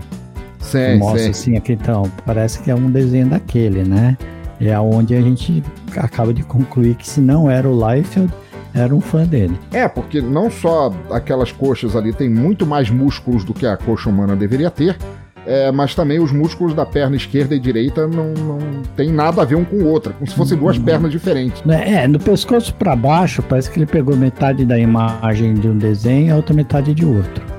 Porque o braço também tá desproporcional, né? Mas sim, como sim. nós já citamos o Liefeld aí, tá justificado. Grande é, mestre ele, ele tem um, Ramos. É, ele tem um tanquinho aí, uma barriga de tanquinho também, bem. bem e um tridente. Coisa e um tridente é. na mão esquerda. É o tridente com... na mão esquerda. É, o, o tri... ele tá com um tridente. E no tridente, o, o, o, vamos chamar de desenhista que fez isso, ele quis fazer parecer que o, o pinho do meio do tridente teria uma, um crânio enfiado nele. Mas aquele crânio não tá enfiado ali, velho. Ele tá colado fora, não tem nada que indique que o crânio esteja é enfiado ali. É ele só tá colado ali em cima. É verdade. E tem muita ponta em tudo, né? Ele tem, sim, sim. ele tem uma pulseira ali cheia de ponta. E na outra mão ele tem uma outra. Diferente. Diferente. Seja, um cara que não tem o menor senso de moda. É cheio O lado esquerdo e direito não combina, né? É. Ali lá no fundo tem uma espinha dorsal de um animal que com certeza não é humano.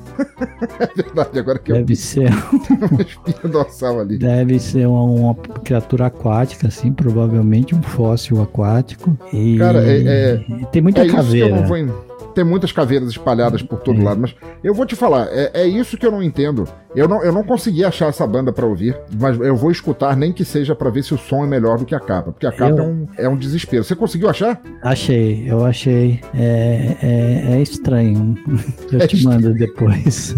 Ou seja, a música condiz a música é, condiz com a capa, assim. É, talvez a letra, né? Eu não vi a letra, não prestei atenção na letra, mas a música não é, não é muito estranha, não. Não é. é, é muito agressiva, é meio, muito satânica. Não, eu achei meio enlatadona, assim. Olha só. Latadona no mundo trash, né? Trash metal. Sim, sim, assim, sim. Né? Mas eu não vi. Eu não, como eu não entendo muito, né? Eu não entendo inglês assim. Tranquilo. Então eu não, não sei o que dizer das letras né? Mas a música não me agradou, mas também não é nada assim de você falar, nossa, que horrível, entendeu? Nossa, ou seja, basicamente a música, se não agradou, mas também não é horrível, já é melhor que a capa. É, sim. É, é isso que eu não entendo, assim. Os caras às vezes são uma banda independente, são os fudidos, assim, não tem dinheiro para contratar capista e tal, e pede pro mano que desenha o um personagem de RPG dos amigos para fazer a capa para ele. Mas, velho, ficaria mais do mal, assim, mas do mal se você pegasse uma capa de disco, só botasse ela toda preta, só com o logo da banda, já seria mais. É outro logo, não esse logo aí que tá horroroso. Mas botasse um logo de banda, já ficaria mais é, sinistro e mais chamativo do que isso aqui, cara. Que capinha feia.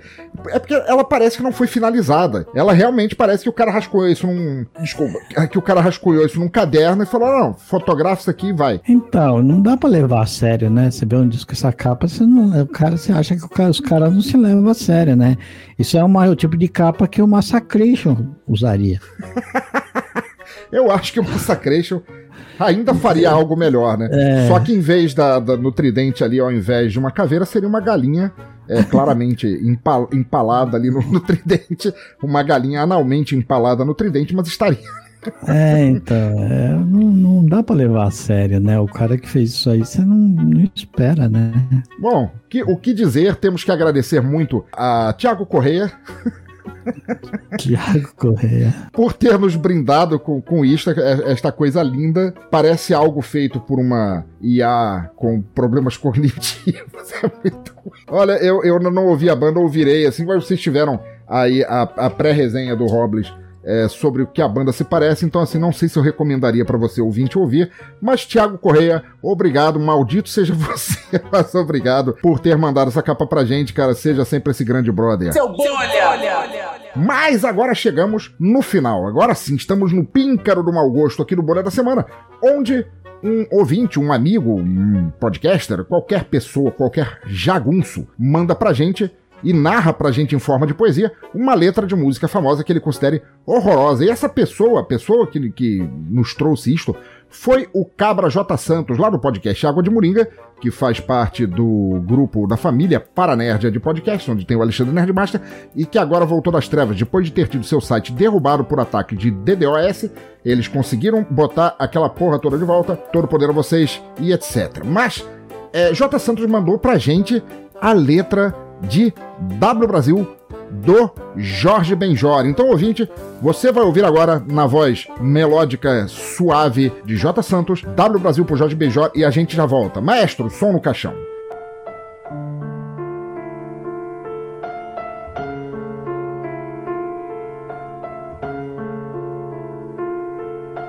Ó, oh, gente, jagunçaiado do meu coração, aqui é J Santos, lá do Água de Moringa, e eu vim aqui para trazer uma poesia porreta, que é a música W Brasil, e ela é mais ou menos assim. Alô, alô, W Brasil, jacarezinho, avião, cuidado com o disco voador, tire essa escada daí, essa escada é para ficar aqui fora e eu vou chamar o síndico Tim Maia Tim Maia. O trem corre no trilho da Central do Brasil, incluindo uma paixão antiga e aquele beijo quente que eu ganhei da sua amiga. E o que é que deu funk na cabeça? Alô, alô, W Brasil, jacarezinho, avião, cuidado com o disco voador, tire essa escada daí.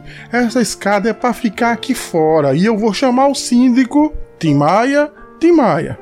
Deu no New York Times, Fernando, o Belo, não sabe se vai participar do próximo campeonato de surf ferroviário. Surfista de trem, é, é surfista de trem. Deu também no New York Times, a feira de Acari é um sucesso, tem de tudo, é um mistério.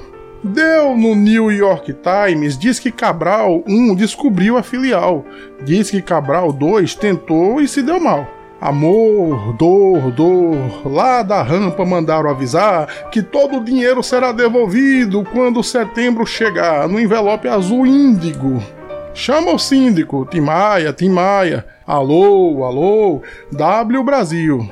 Da central, passando pela mangueira, dando uma volta na pavuna e chegando em Madureira, é lá que o samba rola de primeira. Alô, alô, tia Leia? Se tiver ventando muito, não venha de helicóptero. Alô, alô, tia Leia? Alô, alô, W Brasil. Alô, telefonista, me desperte às 7h15, por favor, rádio táxi 96. Não, o bicho pega. Eu também quero graves, médios e agudos. Eu vou chamar jacarezinho, avião. Cuidado com o disco voador. Tira essa escada daí. Essa escada eu já falei que é pra ficar aqui fora. Eu vou chamar o síndico. Tim Maia! Tim Maia, filho de Kenga. É, é isso aí, gente. Eu tentei pra caramba, mas é o que deu, né? Muito obrigado e um beijo.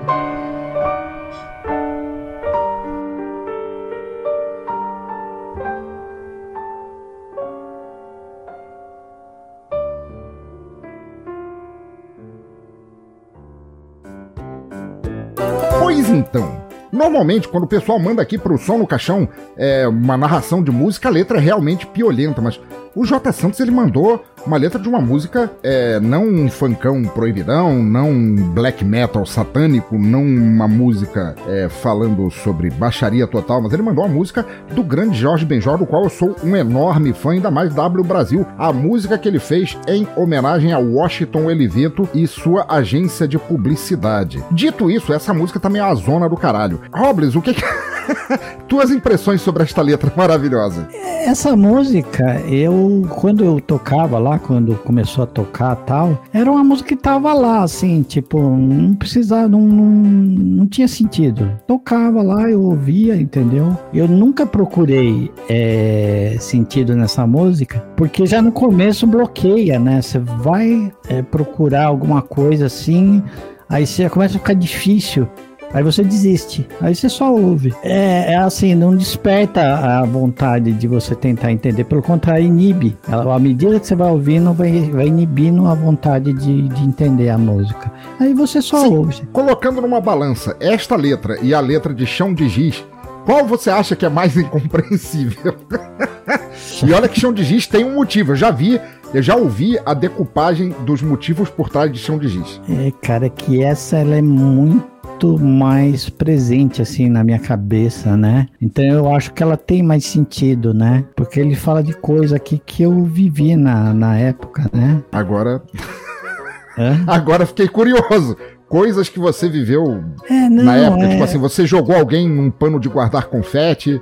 Como é que é? Você achou que foi inútil porque havia um grão vizir? Como é que foi isso? Explica pra gente. O que? Do, desse do. Não, eu tô dizendo. Chão de giz. Não, ah, chão ah, tá, de giz Brasil. Perdido. Não, chão de giz eu tô totalmente perdido. Entendeu? Ah, tá. Achei que você estava falando dessa. Chão, chão de giz, para mim. É, eu, eu sei que é, nós, por termos idade semelhantes, assim, nós temos dois anos de diferença de um para o outro, assim, muita coisa daqui a gente viveu. É, as notícias sobre a Feira do Acari, é, a Feira de Acari, a, os surfistas de trem, essas coisas todas. E nós sabemos também é, há uma correlação entre chamar o síndico de Tim Maia e o Tim Maia de Sim. síndico e vice-versa, e já foi explicado também é, pra cacete, assim.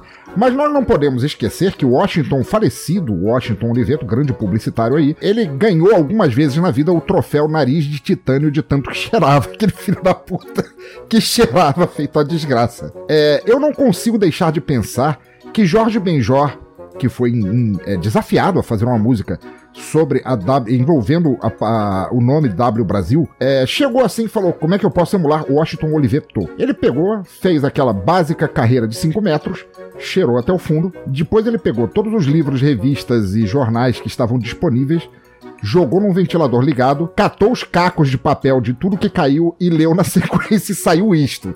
O que que você acha? Sim, pode ser. É, um, é bem aleatório, assim. Eu, eu acho que você me deu um novo sentido agora pra música até. Não é, cara?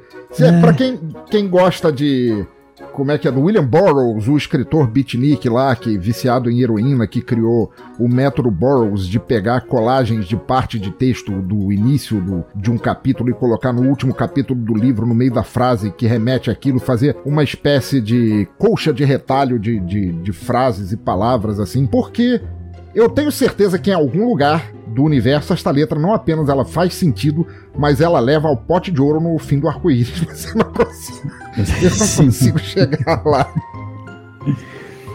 Sim, e, e, e, ela é assim, pelo menos em vocabulário, ela é mais próxima a mim, né? Do que chão de giz, né? O vocabulário sim, sim, de, de, de todos nós. É mais, é mais, mais buscado tal. É, a música fica mais bonita, né? E o jeito que o, que o Zé Ramalho canta, né? Fica mais bonito, assim, parece sim, mais. Com certeza. E olha que, volto a dizer, eu sou um puta fã de Jorge Benjor. É, Jorge Benjor, que, que inclusive foi, é, não está morto ainda, é estudioso de, de, de artes místicas e tal. Aquele álbum, a Tábua Esmeralda, os, astro, os, os, astro, os astronautas estão chegando. É, todas aquelas loucuras que ele falava assim sobre misticismo envolvendo o OVNI e tal. Mas quando você chega num verso em que diz assim: O trem corre no trilho da Central do Brasil, incluindo paixão antiga e aquele beijo quente que eu ganhei da sua amiga, cara. De onde é que saiu isto, cara? É. Qual é a correlação das frases, cara? Ele tava dentro do trem, disparando na Central do Brasil com a namorada dele, que era uma, com uma paixão antiga dele, mas ele não foi na paixão, ele ganhou um beijo quente da amiga dela no trem lotado, disparando da Central do Brasil, cara. Que merda quer dizer? Isso é relacionamento aberto, né? Sei lá. Relacionamento. Poliamor. É poliamor. Eu, eu, assim, é o que eu falei, é música toca, tá lá, entendeu? Não sei te explicar, não sei te dizer o que, o que pensar. É, Jorge Benjor, que tem letras maravilhosas, inclusive eu acho até hoje a melhor letra que ele já escreveu, a melhor música que ele já compôs na vida também, Jorge da Capadócia, que é uma música linda. É uma música foda. Eu pago pau pra essa música qualquer dia do ano. E eu acho que ele realmente só fez essa daqui pela grana e, pô, colou pra cacete. Pegou, colou pra né, cacete, cara? que tocava em todo lugar. Meu Deus. Mas é realmente não. Alô, telefonista, me espere às 7h15, por favor. Rádio Táxi 96, senão o bicho pega. É. Caralho! Rádio Táxi. Será que é a banda do Vander A banda Rádio Táxi. Olha aí, poderia ser. Poderia. Hum. Já pensou, cara, misturando Tim Maia com. Olha, Jota, é... eu te odeio por você ter escolhido isso assim, porque minha cabeça, tentando achar um fio é, linear nesta música, me perdi aqui. Mas, cara, foi, foi no mínimo inusitado. Eu peço perdão por fazer a Glória Pires agora com essa música aqui. Não posso opinar? é, é, é, do fundo do coração, gente. Eu não. Eu, é, é, é, o que eu falei. Eu, eu, a música inibe você a tentar achar um sentido já no, no, nos primeiros versos, né? Você só ouve e deixa rolar. Essa música é um filme do Buñuel, né? Um quadro do Salvador Dali, assim. Ela, ela transcende demais pra nossa van é, mentalidade captar suas nuances. Isso, entendeu? É o tipo de coisa que, por exemplo, fez eu perder a vergonha de publicar meus contos do Tresoril, por exemplo, entendeu? Porque você olha assim, você fala, porra, meu, tem aquela W Brasil lá do, do Jorge Benjor, entendeu? Por Se ele fez não... aquilo, eu também posso. Por que, que eu não posso publicar um conto sem nexo desse aqui que eu escrevi, eu vou publicar, entendeu? Ainda vou publicar narrando. Olha, é, ouvinte, Se você é novo ouvinte aí do lado, não conhece W Brasil, vá já ouvir. O ritmo é maravilhoso. É, Jorge Benjor é um cara é, ovacionado no mundo inteiro. O cara é considerado um deus da música, um deus do swing. O cara que. Primeiro cara a misturar samba com rock, swing no, no mundo. Foi ele, o cara é um músico conceituado em vários países e eu gosto muito do trabalho dele. Essa música não foi o maior acerto, mas talvez não tenha que ser, né? Um cara tipo, tipo Washington Oliveira chega para você, um publicitário, e fala: pô, grava uma música aí com o nome da minha agência de publicidade. Você pode simplesmente também dizer: vai tomar no teu cu, cara, vou gravar qualquer merda aqui e foda-se que você tá tão cheirado que você não vai entender também. É, eu agradeço muito a J Santos aí, é, ouvinte, se você não conhece ainda o Água de Moringa, podcast sobre cordel, literatura de cordel, está lá no site paranerdia.com.br do Cabra J Santos, entre vários outros podcasts muito legais. Seu bolha! E, gente, eu não poderia é, deixar passar a chance de dizer o quão honrado estou aqui de gravar com Marcos Robles, cara, um cara que eu adorei conhecer, um cara que eu porra, considero um amigão, um cara grande apoiador daqui, que infelizmente parou o Tresvarinho, quiçá talvez um dia volte, mas tá lá com o Esculhamados, do qual já tive a chance de participar duas vezes, falando sobre Patrulha do Destino, a série maravilhoso. Então eu gostaria de pedir a você, Robles, que você deixasse teu recado, diga onde o pessoal te acha. Você falou do Instagram com tuas artes, fala tuas redes sociais, fala onde o pessoal acha, escuta o Esculhamados. E, na sequência, já puxa aí qual a próxima música do Larenga que a gente vai escutar. Ok, então, vocês me acham no Twitter, no arroba Marcos Robles, Marcos com Z, Robles também com Z. No Instagram eu estou como Robles com S underline 9732. E também no Threads, com a mesma arroba. Eu estou no Blue Sky, como Robles, simplesmente com S. E eu acho que é isso, né? Na Twitch. No Mastodon, a gente tá no Mastodon também. Ah, sim, no Mastodon. No Mastodon eu estou com Marcos, como Marcos Robles com S. Tanto Muito Marcos bom. como Robles, né? Só no Twitter que eu pus com Z, porque um arrombado roubou meu nome antes lá no Twitter. Já tinha um, um clone É, maligno teu que tinha pegado o nome pra primeiro. X. Marcos com X, Robles também com X. Então, Marcos. Robles. Robles. Marcos. Vai, vai falar, Marcos- vai ficar teu nome pronunciado por um carioca, né? Marcos Robles. Roblex. Então é isso, eu, eu tô na Twitch lá, volta e meia eu faço uma livezinha. Final de semana eu pego um joguinho retrô, um, nice. coisa de Super Nintendo, alguma coisa de arcade lá das antigas. É Roadkill 9732. O meu. E agora, qual música do Larenga a gente vai escutar na sequência? Cara, banda fantástica. Quando, quando vendrão. A Quando música. Vendram. Quando vendrão. Maravilhoso. Ficamos agora então com Quando Vendram. É, meu castelhano é uma merda. Robles, muito obrigado por ter aceitado participar. Muito obrigado por tudo. Fiquem aí com essa música fantástica do Larenga e depois nós temos nosso Toca Raul, nossa sessão de feedback. Vai!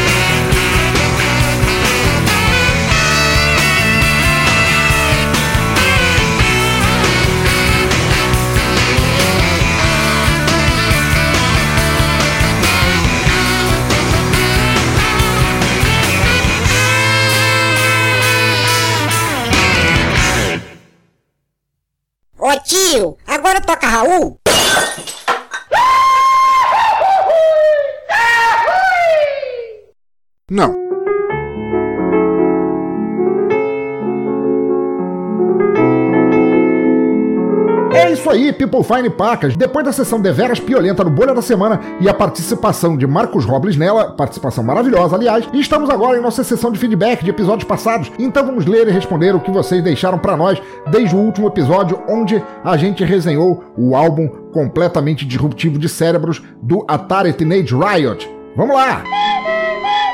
Primeira mensagem de Norberto Silva, grande escritor, grande amigo, participou várias vezes de episódios aqui, participará de muitos mais, que nos escreveu dizendo: Mais um som no caixão foda. Como já disse, sou muito analfabeto musical, mas confesso que pessoalmente não curto muito esse som gritado, mas as letras realmente parecem muito fodásticas. Os bolhas da semana foram algo de inacreditável, nojento e que a gente quer que esse povo seja eliminado da face da terra. Tá doido.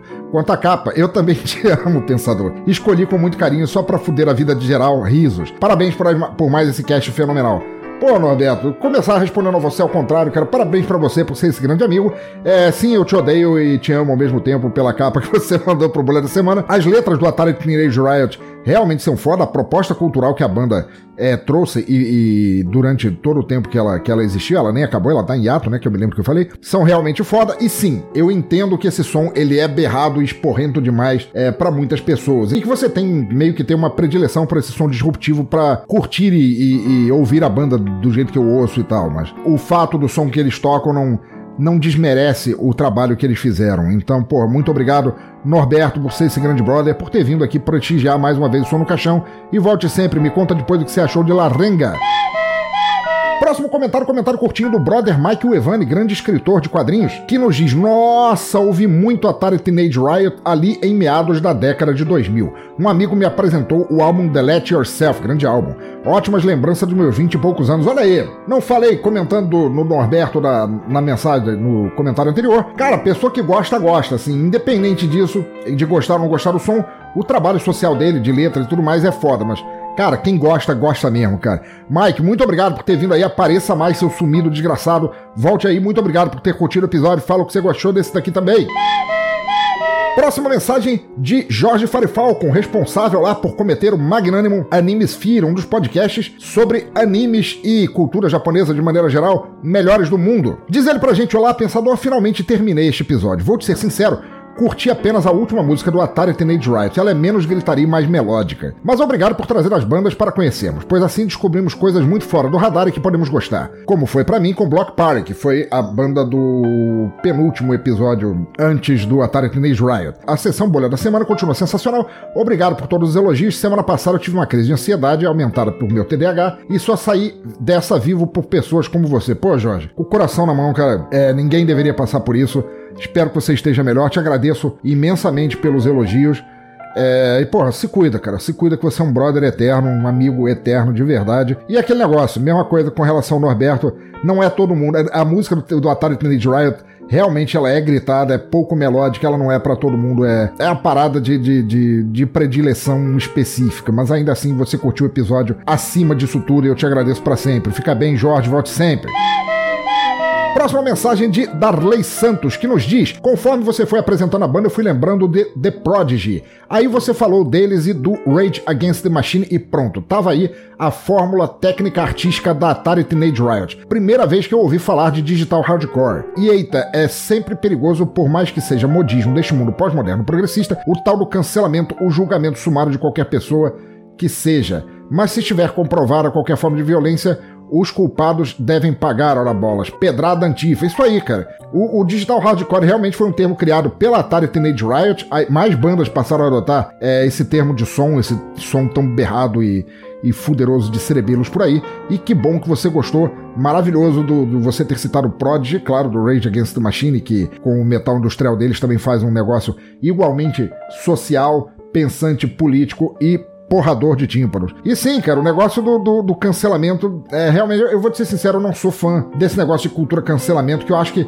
é, inclusive de uns tempos pra cá, ele tá tendo um efeito reverso, apesar de, apesar de políticos, filhos da puta, tipo Dallagnol e etc e tal, que teve mandato caçado e agora só aparece para virar chacota em rede social, seja sempre uma coisa engraçada. De forma geral, o cancelamento social por redes sociais, etc e tal, infelizmente tem revertido é, mais seguidores para as pessoas supostamente canceladas e isso não é legal, cara. Mas é importante a gente sempre ficar dando pedrada antifa no, nos safados o tempo inteiro. O tempo inteiro te agradeço muito por isso. Abração, Darley, volta sempre. Próxima mensagem, Thiago Trabuco, porra, grande amigo, grande amigo mesmo, aqui, meu, do Teatro Escuro de maneira geral, já esteve aqui em alguns episódios, vários episódios também, e que, pô, andamos meio sumidos um do outro, cara, eu tenho andado meio sumido de todas as redes, assim, tentando voltar, tentando voltar, mas ele escreveu pra gente, e eu só posso pedir desculpa, porque a merda do, do, do site não me avisa quando eu recebo novos comentários, e às vezes eles só passam reto e só lendo para responder sobre novos episódios é que eu acabo descobrindo. Então sinto muito, muito de verdade, Trabuca, não ter visto esse comentário pro site para responder. Diz ele aqui: só queria comentar que Napolitano é o sorvete mais famoso de Curitiba e o favorito do Alexandre Frota. Porém, seu consumo afeta a voz de, a voz de entendedores que entenderão. Olha aí, tivemos. tivemos aqui uma leve cutucada a, a, uma pessoa que se define como napolitana aqui entre nós, entre o nosso círculo de amizade. Pessoa que entendeu, entenderá.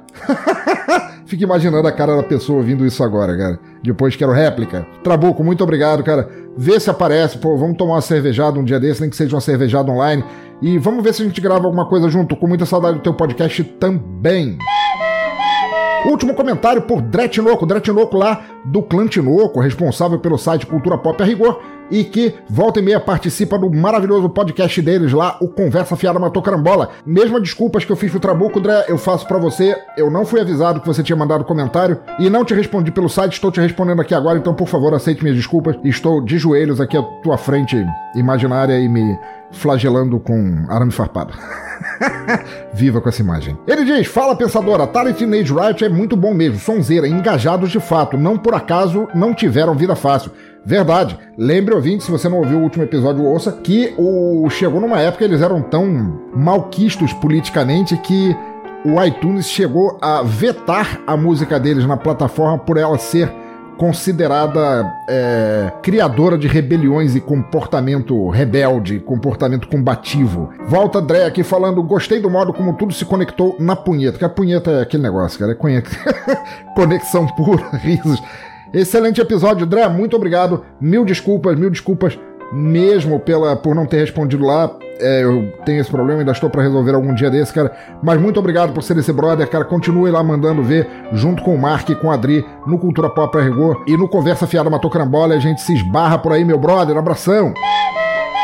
Então tá, querido ou querido ouvinte do cemitério, muito obrigado por acompanhar mais um episódio do Som no Caixão. Por favor, deixe seus comentários aí no post por e-mail. Nas redes sociais, o link, os links estão todos ao teu alcance, seja no QR Code, no Linktree, na ponta do teu dedão, seja no site ou no agregador por onde você ouve. Assine nosso podcast, também colabore via Pix no PicPay se quiser dar aquela força bacana. Compartilhe os episódios para quem possa gostar, entre no nosso grupo do Telegram, ou seja, participe. Estamos todos, eu, os ouvintes do cemitério, o maestro e as vozes na minha cabeça, ansiosos para trocar ideia com todos que fazem parte desse nosso hospício cultural. E claro, caso tenha sido fisgado ou fisgada por Larenga tanto quanto eu, procure mais, ouça mais, compartilhe mais, espalhe mais o som tão fora desta banda nossa vizinha e que tanta gente deveria conhecer. Se não pela porrada do som, então pelo engajamento neste mundo em guerra. E no fim, celebre o blues, o hard rock, o rock and roll, celebre a liberdade social, celebre as mudanças que não visam somente tornar ricos mais ricos e nós mais ferrados. Celebre boa música e tudo de bom que ela traz. E justamente por isso que eu falei,